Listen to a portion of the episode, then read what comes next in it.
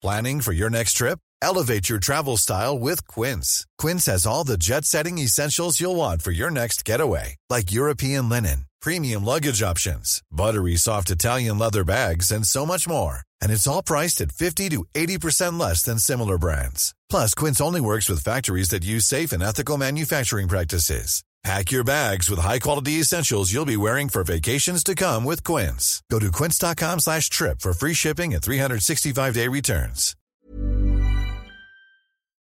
Esto es República H, la información más importante de lo que pasa en el interior de la República, con el punto de vista objetivo, claro y dinámico de Blanca Becerril.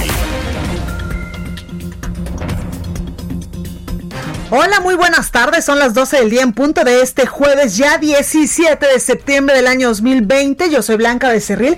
Esto es República H y yo, por supuesto, a que lo invito a que se quede conmigo porque en los próximos minutos le voy a dar toda la información más importante generada hasta este momento de lo que ha ocurrido en las últimas horas en el territorio nacional, sobre todo pues con las intensas lluvias que han caído, eh, sobre todo estos dos últimos días aquí en la Ciudad de México, donde pues lamentablemente hay muchas, muchas colonias anegadas. También hay información importante porque en estos momentos la jefa de gobierno de la Ciudad de México, Claudia Sheinbaum, está dando eh, pues un informe de gobierno de lo que ha eh, pues de lo que ha hecho durante este este último año. También hay información importante. Usted se acuerda que lamentablemente pues le dábamos una mala noticia en noviembre del 2019 y era pues el asesinato o la masacre como muchos le han denominado de la familia Levarón allá en Bavispe, Sonora. Bueno, pues sobre esto hoy habló el presidente de México Andrés Manuel López Obrador, y eh, pues él informó que hasta el momento ya hay 10 personas detenidas por la masacre de los integrantes de la familia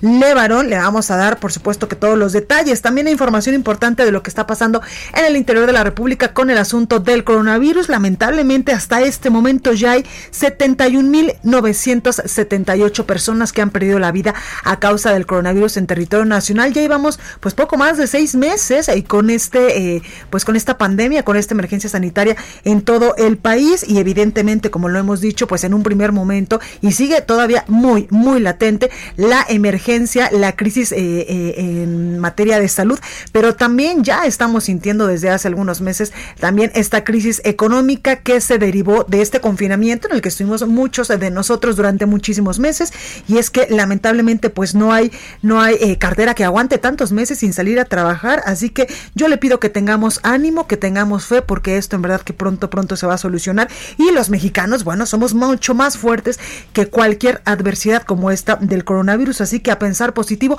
a seguirnos cuidando, a no bajar la guardia, porque en estos momentos es cuando más tenemos que seguir implementando estas medidas en materia de salud para evitar contagiarnos de coronavirus y también para evitar la propagación. Tan es así que este 15 y 16 de septiembre, pues tuvimos estas fiestas patrias bastante atípicas y es que usted eh, pudo darse cuenta que incluso el desfile militar que encabezó ayer el presidente Andrés Manuel López Obrador junto con su gabinete eh, eh, pues fue totalmente atípico, fue sin personal en el, en el Zócalo de la Ciudad de México, no dejaron evidentemente ingresar a ningún ciudadano y eh, pues fue una muestra representativa de lo grandioso que tenemos en nuestro país en cuanto a las Fuerzas Armadas. El 15 de septiembre también en todos los estados de la República, los gobernadores y los presidentes municipales pues hicieron o dieron el grito de dolores con motivo del 210 aniversario de la independencia de nuestro país de manera virtual con plazas públicas y con zócalos pues totalmente vacíos.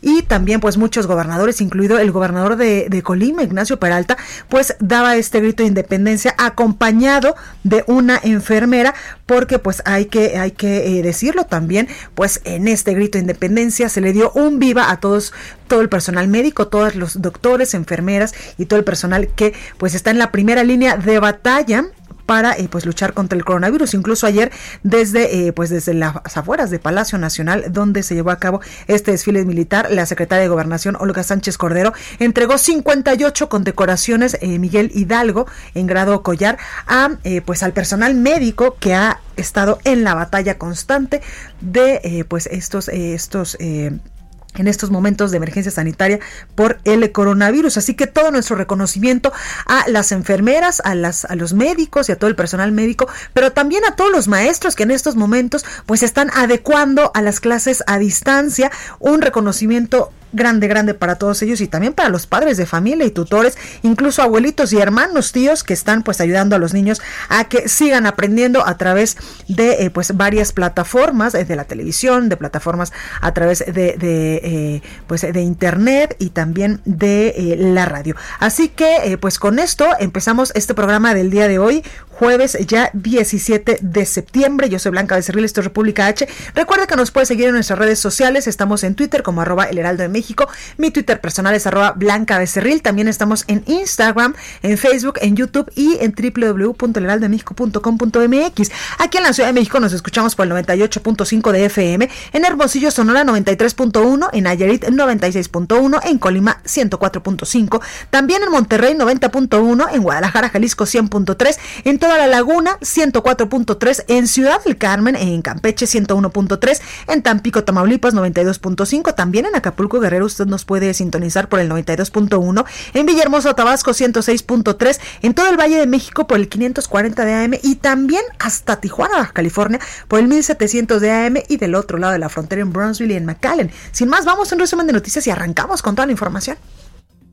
En resumen, la Secretaría de Salud Federal reportó que en México ya hay 600 no, 680.931 casos confirmados de coronavirus y 71.978 decesos. A nivel internacional, la Universidad Johns Hopkins de los Estados Unidos reporta que hoy en todo el mundo hay 29.925.000 casos y 942.000 muertes. La noche de este miércoles se registraron fuertes lluvias en la Ciudad de México. Por ello, la Secretaría de Gestión Integral de Riesgos y Protección Civil activó la alerta púrpura para las alcaldías Álvaro Obregón, Benito Juárez y Coyoacán y también la alerta eh, roja para Magdalena Contreras y Tlalpan. Desde Palacio Nacional, el presidente de México, Andrés Manuel López Obrador, consideró que la rifa del avión presidencial fue un éxito. Además, informó que hay una propuesta de compra por la aeronave. Escuche. Afortunadamente ya existe una propuesta de adquisición. Se está esperando un nuevo avalú y es muy probable que ya también se venda el avión. El presidente también anunció que el próximo año podría llevarse a cabo un nuevo sorteo, esta vez con ranchos, aviones o yates en poder del instituto para devolverle al pueblo lo robado. Por otro lado, el mandatario informó que ya hay más de 10 personas detenidas por el ataque en contra de integrantes de la comunidad Levarón ocurrido el 4 de noviembre del 2019 en Bavispe, Sonora. El presidente de los Estados Unidos, Donald Trump, en información internacional, reiteró que podría penalizar a México si no hace más para combatir el narcotráfico. Espera que nuestro país muestre un progreso sustancial el próximo año. La exmodelo Amy Doris relató como el diario británico The Guardian que el presidente Donald Trump relató a este medio que el presidente Donald Trump la agredió sexualmente durante un torneo de tenis en 1997. La nota del día. Bueno, y comenzamos con toda la información, información importante, y es que en su conferencia de prensa de esta mañana, yo se lo decía hace unos minutitos, el presidente de México, Andrés Manuel López Obrador, informó que hay 10 personas detenidas por la masacre de los integrantes de la familia Levarón en noviembre del 2019. Escucha el presidente. Se va avanzando en todos los compromisos que hicimos y hay más de 10 detenidos sobre estos este, lamentables hechos. se está haciendo justicia. Bueno, y sobre este caso tengo en la línea telefónica, me da muchísimo gusto saludar a Julián Levarón, él es activista y también integrante de la comunidad mormona y por supuesto familiar de, de, de estas personas que lamentablemente perdieron la vida el 4 de noviembre del 2019. Julián, buenas tardes, ¿cómo estás? ¿Qué tal? Buenas tardes. Gracias, Julián, por esta comunicación. Oye, pues, eh, ¿qué opinión les merece estas declaraciones del presidente Andrés Manuel López Obrador hoy en su conferencia matutina, donde pues dice que ya hay 10 personas detenidas por la masacre donde lamentablemente pues parte de tu familia perdió la vida?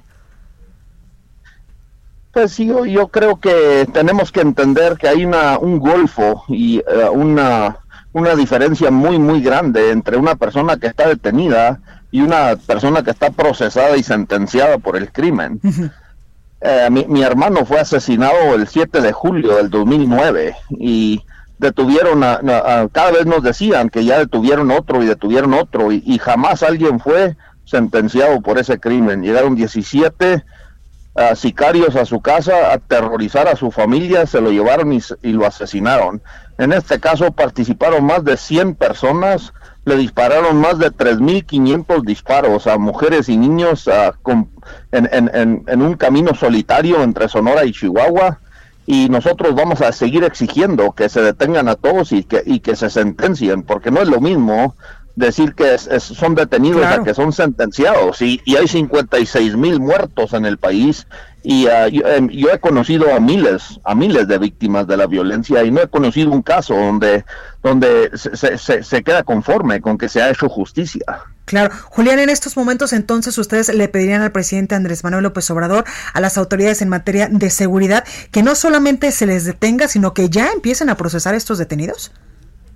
Pues claro, nosotros queremos que los procesen a todos y, es muy importante también uh, recalcar que, que se, se pasean uh, decenas de vehículos con hombres armados en Chihuahua y en Sonora y es imposible que esto suceda sin que las autoridades de los estados estén conscientes y hay una complicidad institucional con este crimen. Oye, sobre esto que nos mencionas, Julián, es eh, pues delicado y también quiero preguntarte, ¿tú has visto eh, que las autoridades, por ejemplo, en materia de seguridad, sobre todo allá en tu comunidad, en tu estado de la República, estén haciendo lo que les corresponde? con base en esto que nos dices que hay pues muchos sicarios que incluso pues eh, se, se pasean libremente por las calles? Pues yo creo que no lo hemos visto desde, desde nunca y uh, y ojalá que la Guardia Nacional eh, y eh, el Ejército este, hagan eso, ¿no? Porque también tenemos otros problemas y uh, se vuelve muy complejo todo. Claro. Julián, ¿se han entrevistado últimamente con el presidente eh, López Obrador, con el secretario de Seguridad Alfonso Durazo?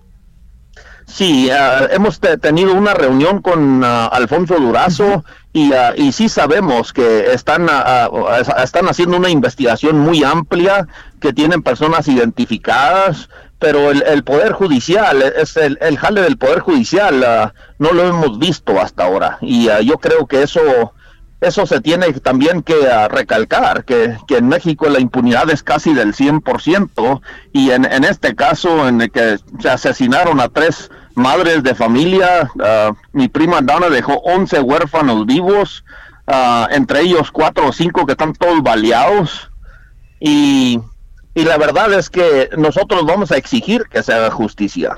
Por supuesto, por supuesto, Julián. Oye, quiero preguntarte, eh, por último, ¿cómo se vive tras una, una tragedia pues de esta magnitud donde tú incluso pues nos acabas de decir que hay 11 eh, pues pequeños que quedaron huérfanos porque pues su mamá murió lamentablemente en esta masacre?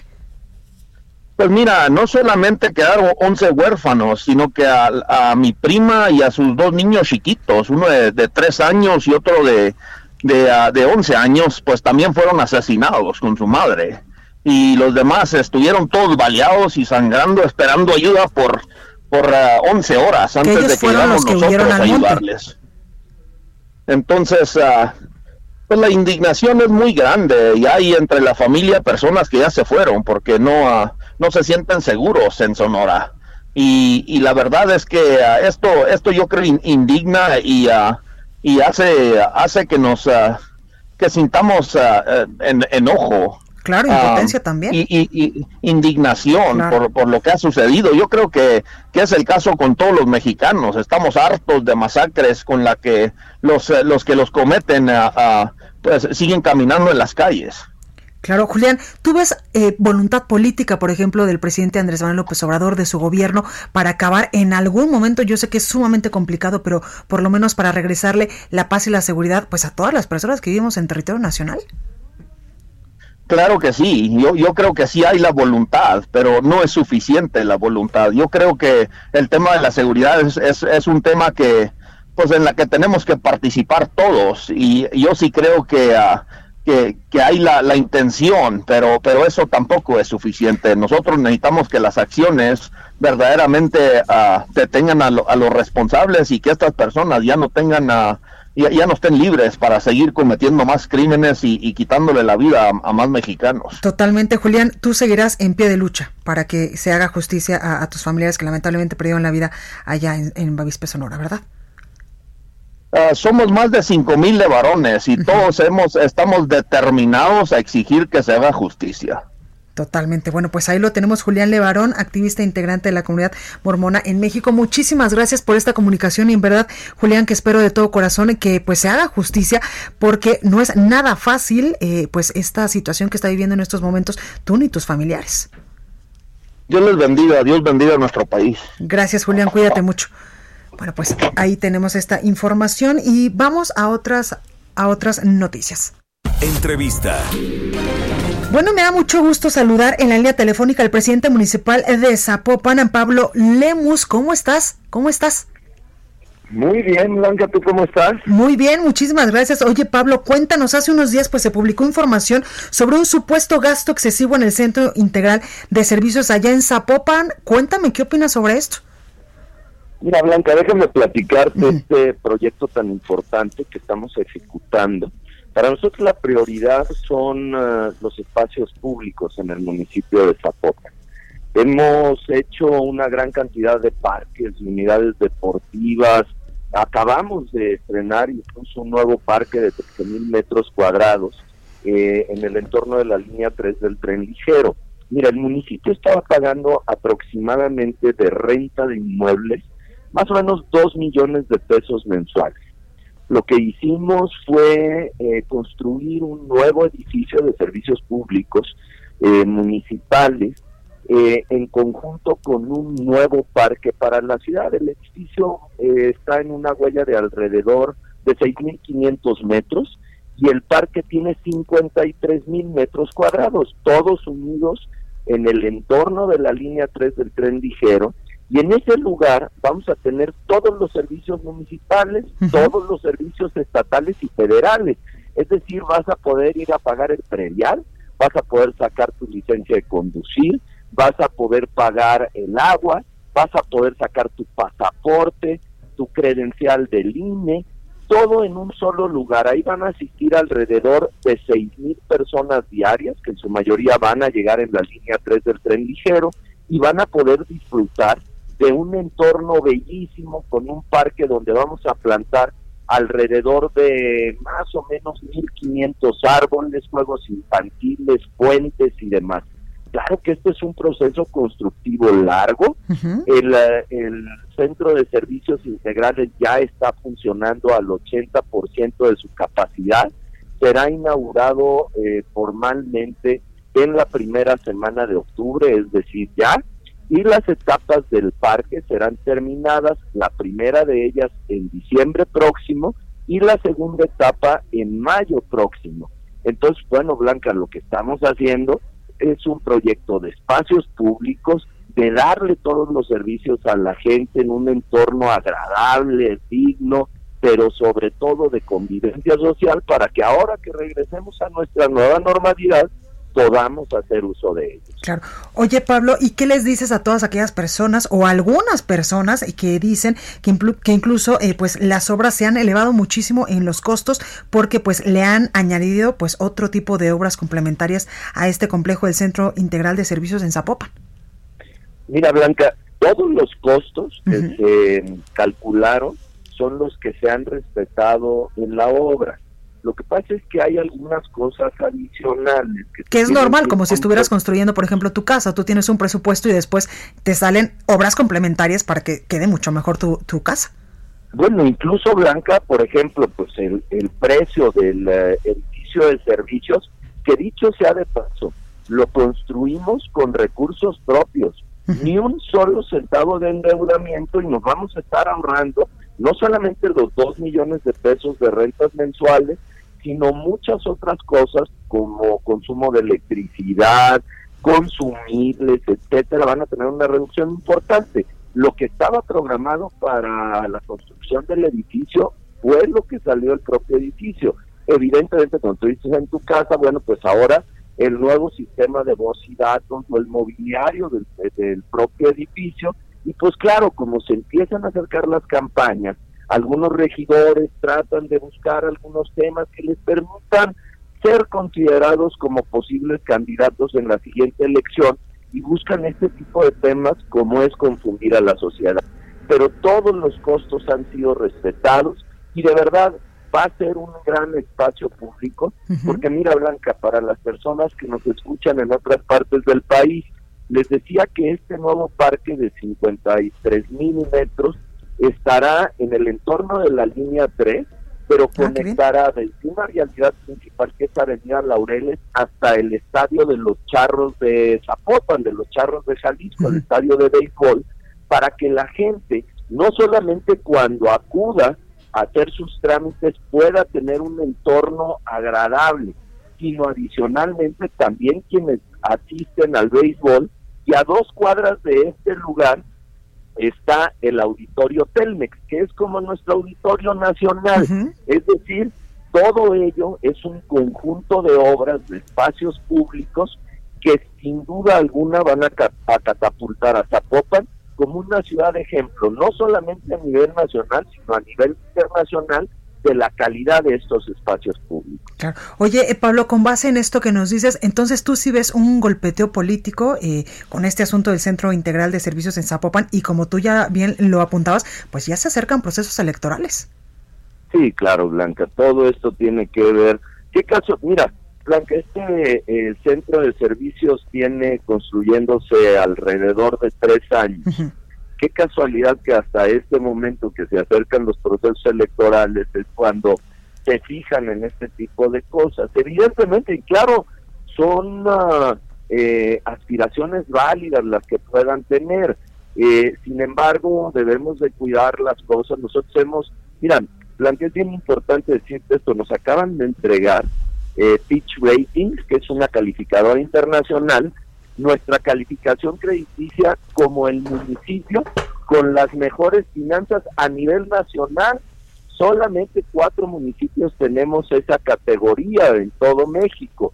Es decir, eh, Zapopan tiene una mejor calificación crediticia de lo que tiene el gobierno del estado o el gobierno federal. Muestra de que estamos haciendo las cosas verdaderamente bien. Pero pues evidentemente cuando también se cruzan los temas de grilla, de política, de partidos, pues empieces en este tipo de cosas.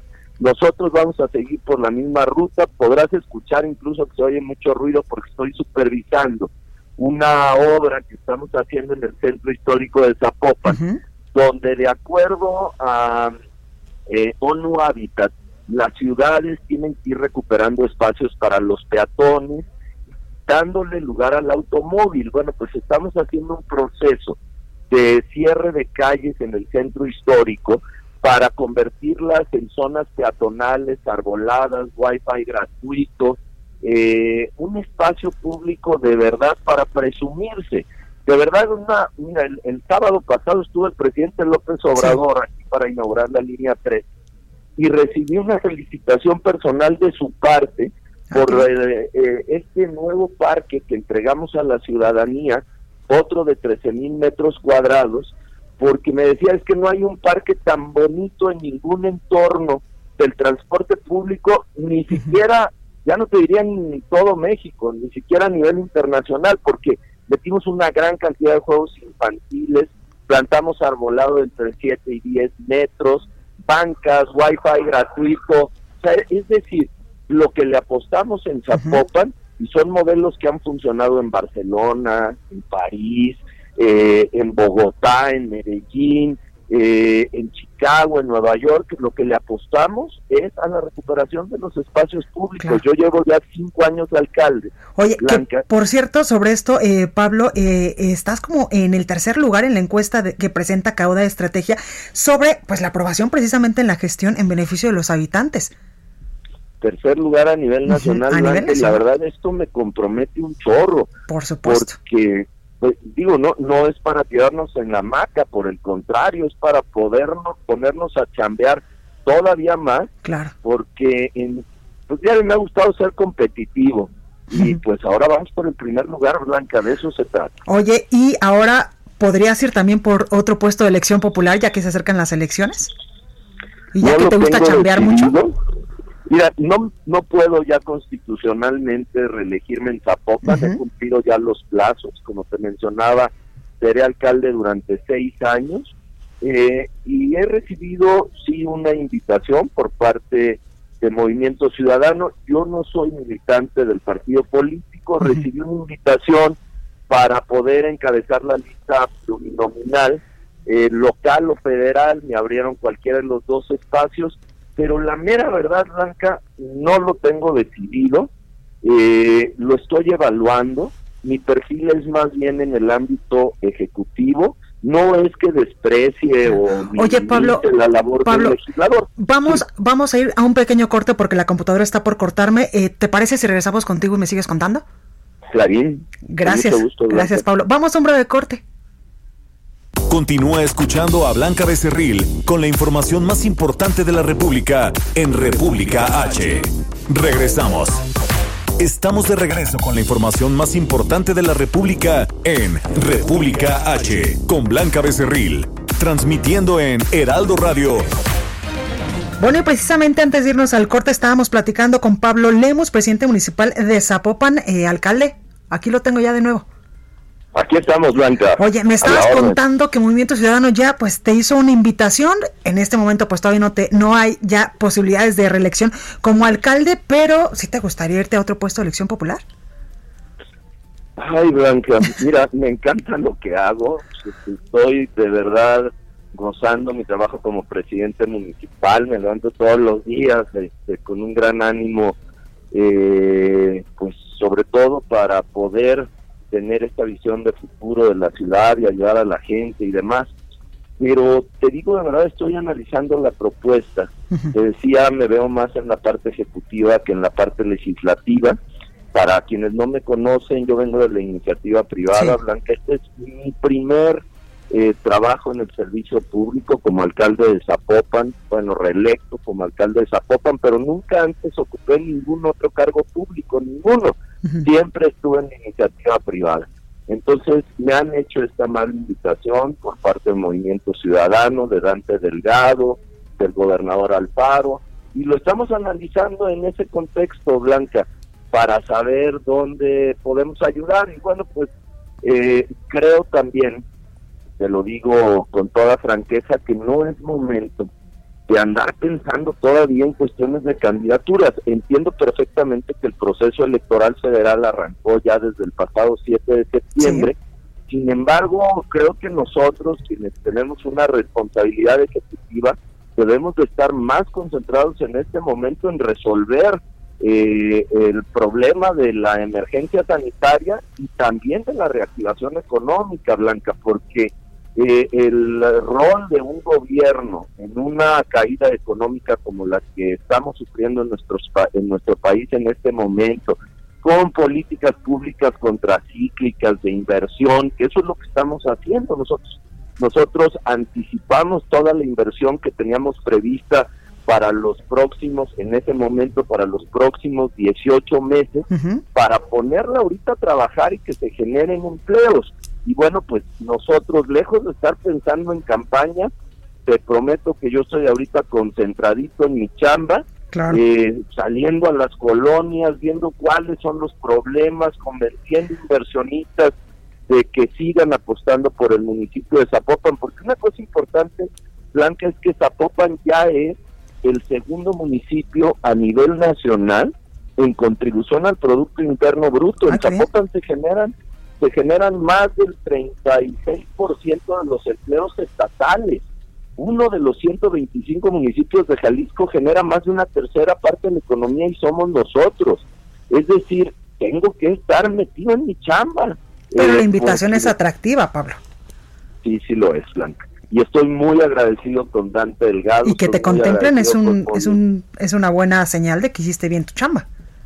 Sí, y ellos han sido, de verdad, siempre han sido muy, muy amables conmigo, muy respetuosos de mi trabajo, me refiero a Dante Delgado, me refiero a Clemente Castañeda, me refiero a Enrique Alfaro, siempre han estado apoyando mi trabajo, dándome independencia, dándome autonomía para poderlo hacer. Y bueno, pues ahora con esta invitación que me hacen, te repito, Clemente, Dante, Enrique, pues me siento muy honrado y pues Vamos a seguir platicando. Oye, ¿podrías irte a otra alcaldía? ¿Podrías ser eh, presidente municipal de otra alcaldía o ya a la gubernatura directo? Mira, eh, constitucionalmente sí se podría porque es un cargo distinto, Blanca, pero eh, yo tengo un acuerdo también y lo voy a respetar porque es respetar mi palabra de que en el caso, por ejemplo, del municipio de Guadalajara, el candidato será Ismael del Toro, que es el actual presidente municipal y quien buscará la reelección en este municipio y yo le apoyaré, eh, porque aquí se trata no solamente de trabajar, sino de cumplir los compromisos que tenemos y yo le voy a ayudar a Ismael del Toro. Ok, bueno, pues ahí está la información. Oye, Pablo, antes de, terminar esta eh, comunicación, acciones contra el coronavirus que se han implementado allá en Zapopan, cuéntanos. ¿Y cómo vamos con este asunto? Mira, Blanca, tenemos dos objetivos. El primero de ellos, evitar que la gente se contagie de COVID. Hemos eh, equipado nuestras unidades médicas. Zapopan es el único municipio a nivel nacional que es propietario de un hospital.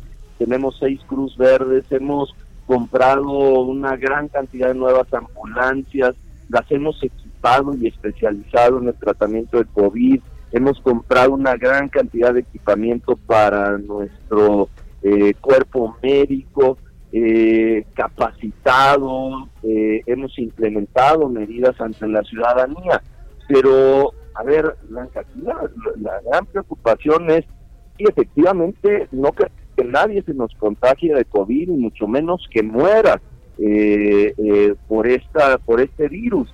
Pero por el otro lado no podemos permitir que más gente nos muera de hambre que de COVID. Entonces hemos implementado unas políticas sociales de apoyo en entregas de despensa, eh, de, de bolsas de trabajo para conseguir empleos, de inversión, como te mencionaba, con políticas contracíclicas, eh, de, condonación. Por ejemplo, eh, nosotros condonamos todas las contribuciones municipales para mercados, uh puestos fijos, semifijos, eh, y todas las eh, empresas que estén en lo que nosotros llamamos girosat, es decir, desde una tiendita de abarrotes, cremerías, una tienda de ropa, una zapatería, una eh, una librería, una clapalería, todos ellos no pagan impuestos durante todo el año en Zapopan porque les estamos dando un empujoncito ante la bronca que traen de la caída en ventas por el cierre de la pandemia. Pues Entonces estamos ocupados en la parte de salud y muy ocupados también en la reactivación económica. Pues ahí lo tenemos. Pablo Lemos, presidente municipal de Zapopan, allá en Jalisco. Muchas gracias por esta comunicación. Gracias a ti, Blanca. Te mando un abrazo y acuérdate que cuando visites nuestra bella ciudad te esperamos con muchísimo gusto. Y yo amo ir a, Jalisco. Gracias, Pablo. Un abrazo, Blanca, cuídate mucho. Igualmente. Bueno, y hoy es jueves, jueves de Escapada H.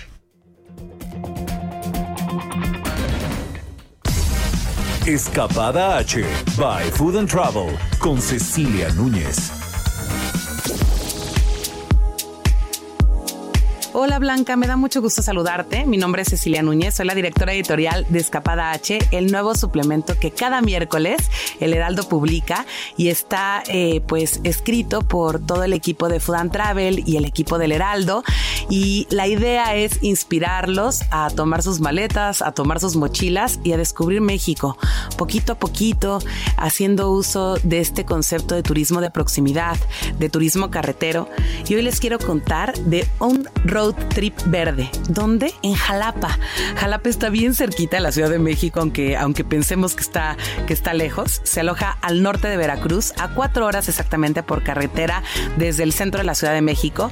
Y bueno, ¿cómo sabes que ya llegaste a la capital del estado de Veracruz? Pues al sentir su clima húmedo, cuando la amabilidad de sus habitantes de verdad te conquista, cuando la musiquita empieza a sonar, cuando los mariscos empiezan a, cocinar y todo se convierte en una celebración a la vida.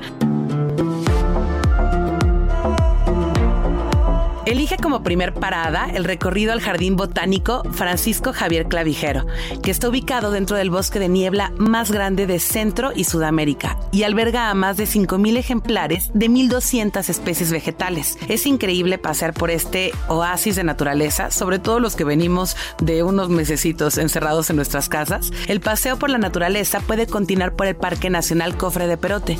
En este bosque templado, a una hora y media de Jalapa, puedes encontrarte con el abuelo pastor, un enorme oyamel, un árbol antiquísimo de 450 años que vigila este rincón donde respirarás puro aire puro.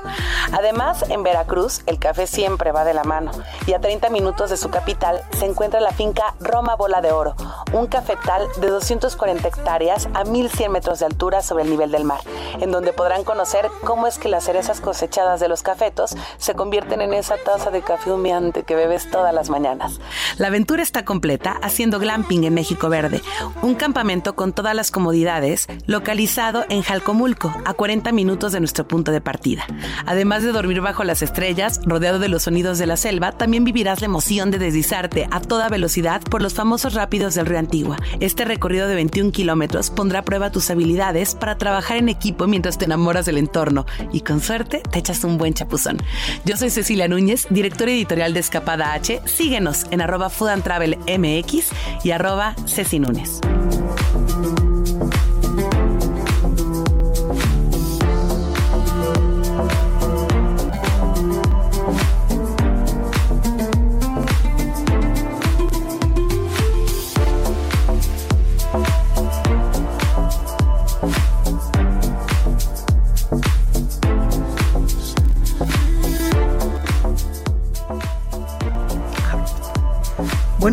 tenemos la información de Ceci Núñez con esta, eh, pues, eh, este tour por Jalapa, Veracruz. Vamos a más información.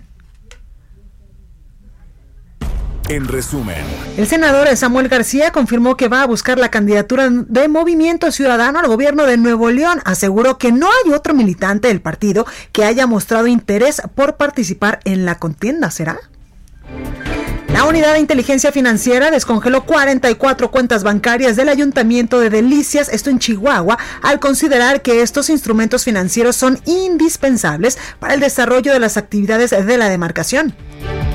La Comisión Nacional del Agua afirmó que está garantizada la cosecha de la presente temporada agrícola en Chihuahua gracias a la entrega oportuna del agua para riego.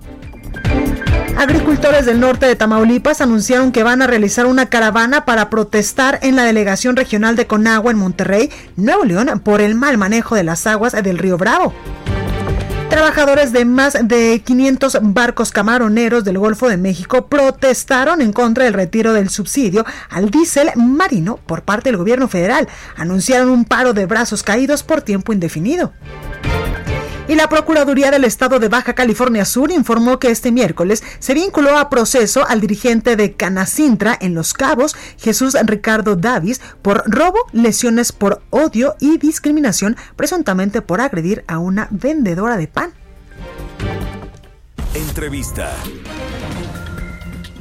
Bueno, continuamos con más información y me da mucho gusto saludar en línea telefónica a Ruth Tlayecatl Pérez. Ella es hermana de Heriberto Tlayecatl Pérez. Ruth, buenas tardes, ¿cómo estás? Muy buenas tardes, gracias.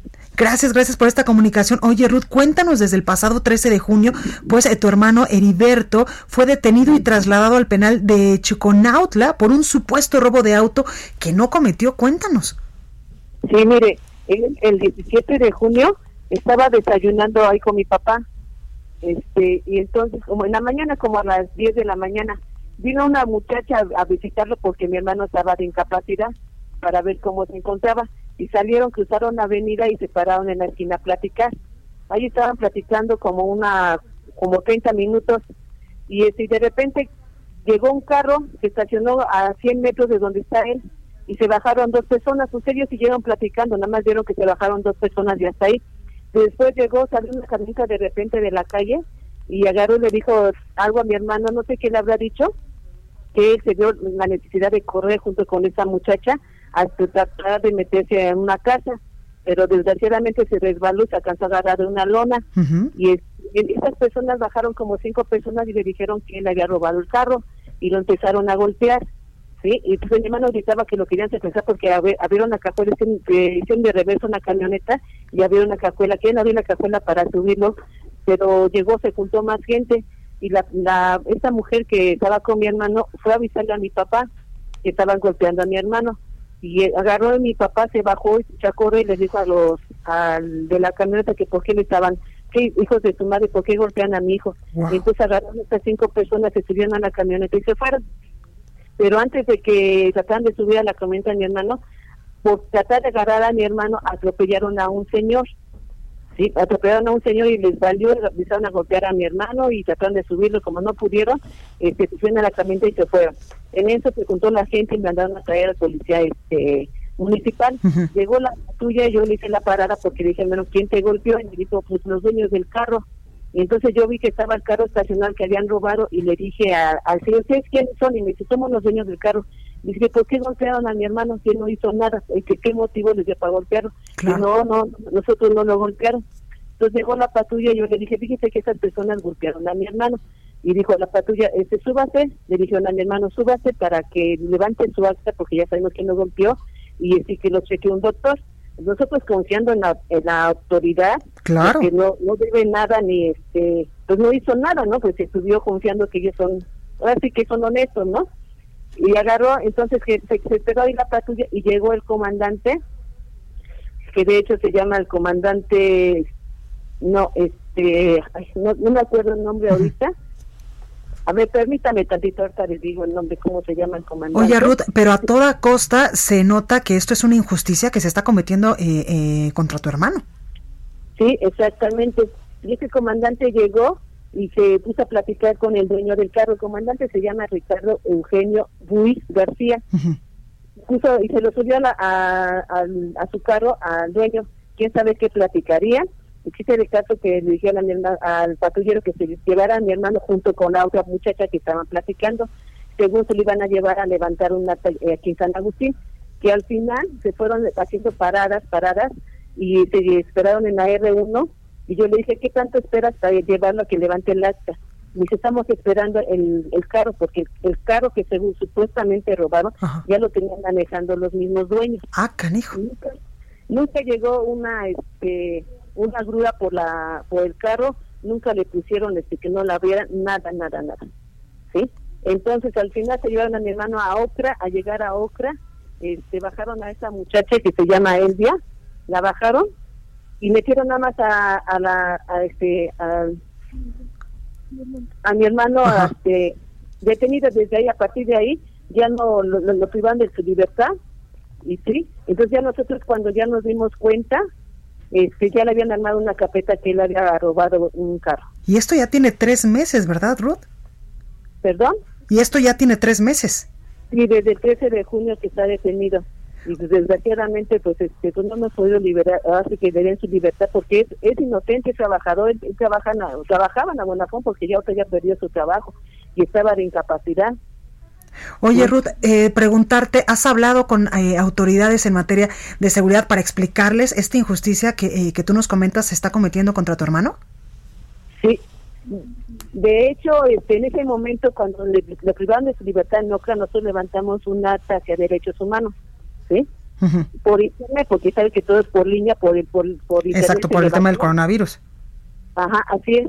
Y entonces nos dio, la de derechos humanos me habló hasta dentro de un mes que porque ahí es un relajo, nadie lleva un control de las quejas, etcétera, etcétera. Y como ya había pasado los hechos, ya no podían hacer nada ellos. Así me dijeron los de derechos humanos. Oye, Ruth, pues aquí, aquí, eh, pues ya hemos dado cuenta de tu caso. Esperamos, en verdad, de todo corazón, que pronto se le haga justicia a tu hermano. Pues Dios quiera que alguien. Vas a ver que sí y este, la justicia porque uno cree en las autoridades, ellos mismos se prestan para hacer este tipo de carpeta y meter a gente inocente. Y realmente los que son delincuentes andan en la calle, como ya saben cómo se mueven estos policías, pues ya con una lana yo creo ya los manejan a esos policías y a la gente inocente que cree en la justicia, siempre están adentro, siempre pagando lo que nunca hicieron. Claro. Ruth, muchísimas gracias en verdad por esta entrevista y mucha suerte. Muchísimas gracias, al contrario a ustedes.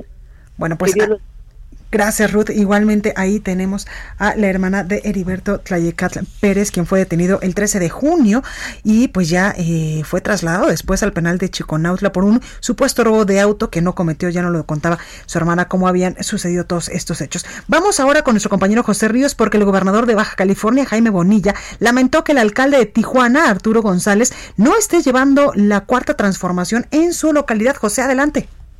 ¿Qué tal, Blanca? Buenas tardes. Saludo con gusto a ti a la victoria. Y en efecto, como bien comentas, pues la tarde de ayer el gobernador de Baja California, Jaime Bonilla, pues lamentó que su alcalde, el alcalde de Tijuana, Arturo González, pues no está llevando las acciones que están relacionadas con la cuarta transformación en esta ciudad fronteriza. Y esta que se debe, Blanca, pues, es a los nulos resultados que dice existe en materia de seguridad pública. A decir del gobernador, pues, consideró que el alcalde está ausente, pero pues él apunta que él quiere mucho a Tijuana y que hará lo que pueda desde el punto de vista desde su mandato para que no falte esta situación. En videoconferencia apuntó que en las mesas de seguridad, en conjunto con el gobierno federal, existe una gran preocupación sobre los señalamientos sobre el actor de la policía de Tijuana con supuestos grupos del crimen organizado también cuestionar las autoridades tijuanenses porque existen actos de cubrimiento a bandos policiales, así como la falta de participación con su comunidad ante las crecientes quejas de la misma falta de seguridad.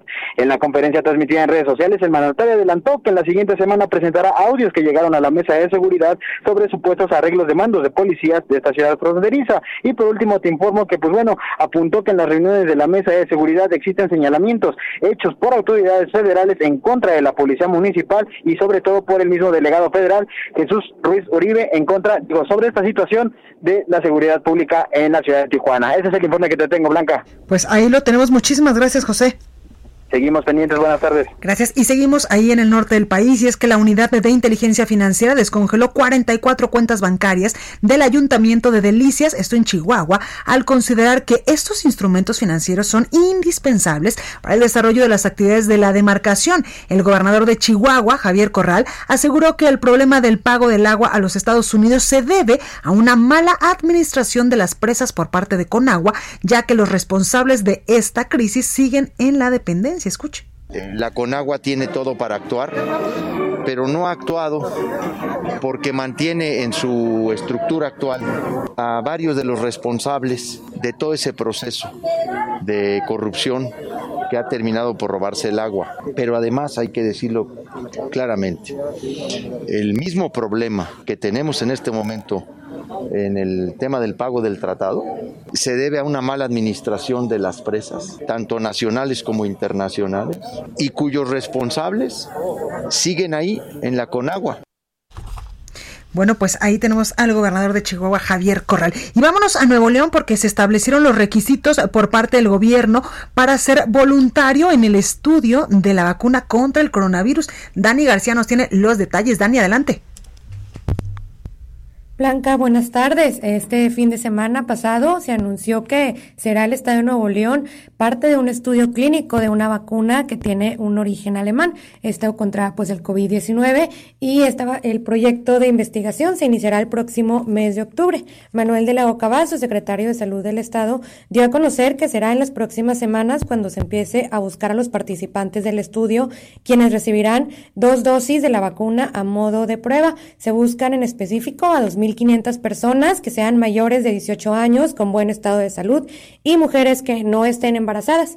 Estos pues deberán participar en el estudio y cumplir con ciertos requisitos como firmar un consentimiento informado, presentar un examen clínico y físico. Eh, mujeres en edad fértil deberán tomar una prueba de embarazo para descartar esto y se les pedirá tomar métodos anticonceptivos en lo que dure esta prueba. Además, no podrán participar personas que han tenido COVID-19 previamente o que reciben medicamentos o vacunas de otro tipo que puedan afectar en sus defensas o incluso personas que hayan participado en estudios clínicos con anterioridad. Eh, estarán supervisadas estas personas por 13 meses después de recibir las dos dosis de la vacuna. La segunda, eh, hay que señalar, será 28 días después de la primera inyección. Eh, se trata de un estudio clínico de investigación en fase 2 y, 3 y se estará aplicando a los neoleoneses en unas 2.500 vacunas, empezando pues en el mes de octubre y en el mes de noviembre. En total participarán 27 mil pacientes en diferentes países.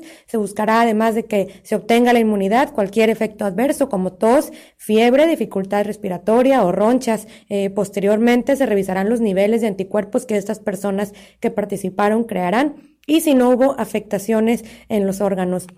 Te comento Blanca también eh, de la OCA su secretario de Salud del Estado, aseguró que tanto él como el gobernador Jaime Rodríguez Calderón buscarán ser parte del estudio y si cumplen con los requisitos, pues lo estarán haciendo. Bueno, pues ahí la información. Gracias, Mirani. Oiga, eh, hasta aquí este espacio informativo. Yo soy Blanca Becerril. Eh, yo les espero el día de mañana en punto a las 12. Yo lo dejo con la nota amable de este jueves para que eh, pues usted se dé cuenta que también hay cosas lindas por las cuales pues hay que sonreír en estos momentos. Cuídese mucho. Vamos con la nota amable, ya que tras la publicación de los resultados del sorteo de la rifa del avión presidencial, se dio a conocer que una escuela rural del municipio de Arranberry, Nuevo León, fue ganadora de uno de los 100 premios de 20 millones de pesos. Según información de las autoridades estatales, se trata de un pequeño plantel de la comunidad de El Yerbanis, la cual tiene menos de 20 estudiantes activos y solo dos maestras. El cachito que resultó premiado fue entregado a la escuela por un empresario local, quien adquirió varios boletos para donarlos a diferentes causas sociales. Se sabe que el dinero del premio será utilizado para mejorar la escuela y parte de la infraestructura de la pequeña comunidad que cuenta con tan solo 30 familias.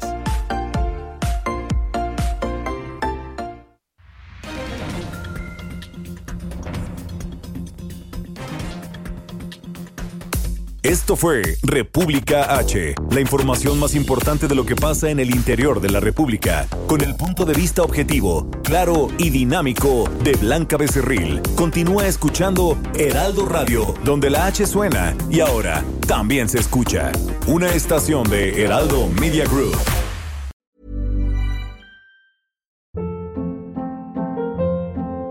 Hold up. What was that? Boring. No flavor. That was as bad as those leftovers you ate all week. Kiki Palmer here, and it's time to say hello to something fresh and guilt-free. Hello Fresh. Jazz up dinner with pecan-crusted chicken or garlic butter shrimp scampi. Now that's music to my mouth. Hello Fresh. Let's get this dinner party started. Discover all the delicious possibilities at hellofresh.com.